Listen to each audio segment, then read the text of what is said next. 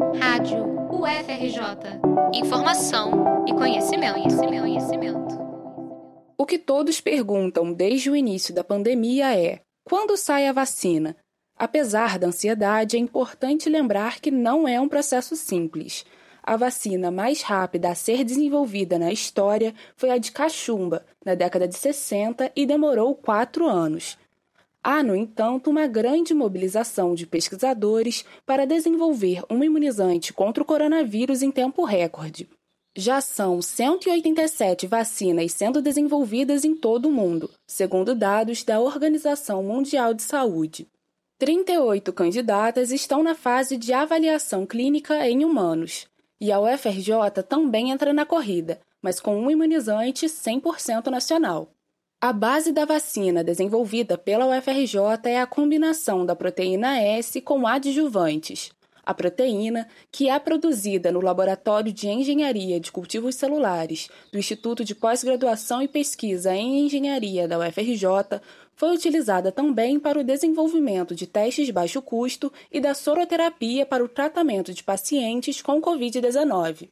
O pesquisador de imunologia e vacinologia Herbert Guedes, do Laboratório de Imunofarmacologia do Instituto de Biofísica Carlos Chagas Filho, da UFRJ, destaca a importância do desenvolvimento de uma vacina brasileira. O Brasil precisa ser protagonista da sua história. Então, é fundamental que em todas as áreas do conhecimento, e agora nesse momento que a gente está vivendo muito delicado né, por causa da doença, o Brasil precisa estar nessa fronteira de descobrir e participar da descoberta de vacinas contra SARS-CoV-2. A carência de biotéres com nível 3 de biossegurança no país, que são espaços para a criação e manutenção de animais para pesquisas científicas, tem sido um impasse para o projeto como conta Herbert. Se a gente não puder vacinar animal e desafiá-los com SARS-CoV-2 para ver se a vacina funciona, a gente fica bloqueado.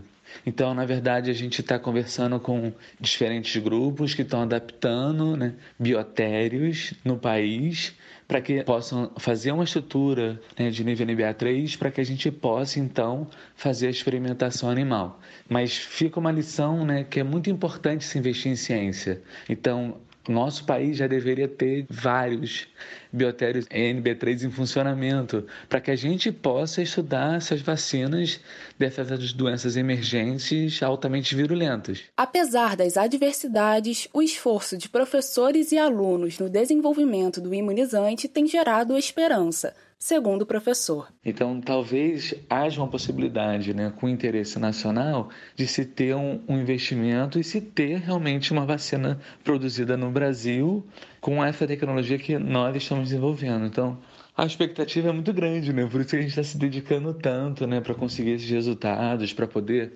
conseguir fazer os ensaios de desafio para, se eles funcionarem, a gente caminhar para os testes clínicos. Então, assim, a gente está muito na torcida. Enquanto a vacina não sai, a melhor forma de se cuidar ainda é o distanciamento social, mesmo que hoje isso seja um privilégio.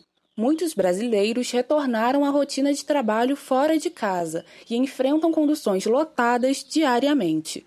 Se for o seu caso, lembre-se de higienizar as mãos frequentemente e trocar a máscara a cada duas horas no máximo, além de trocar a roupa e tomar um banho assim que chegar em casa. Se você ainda pode ficar em casa, evite aglomerações. Reportagem de Leandra Bussinger para a Rádio UFRJ.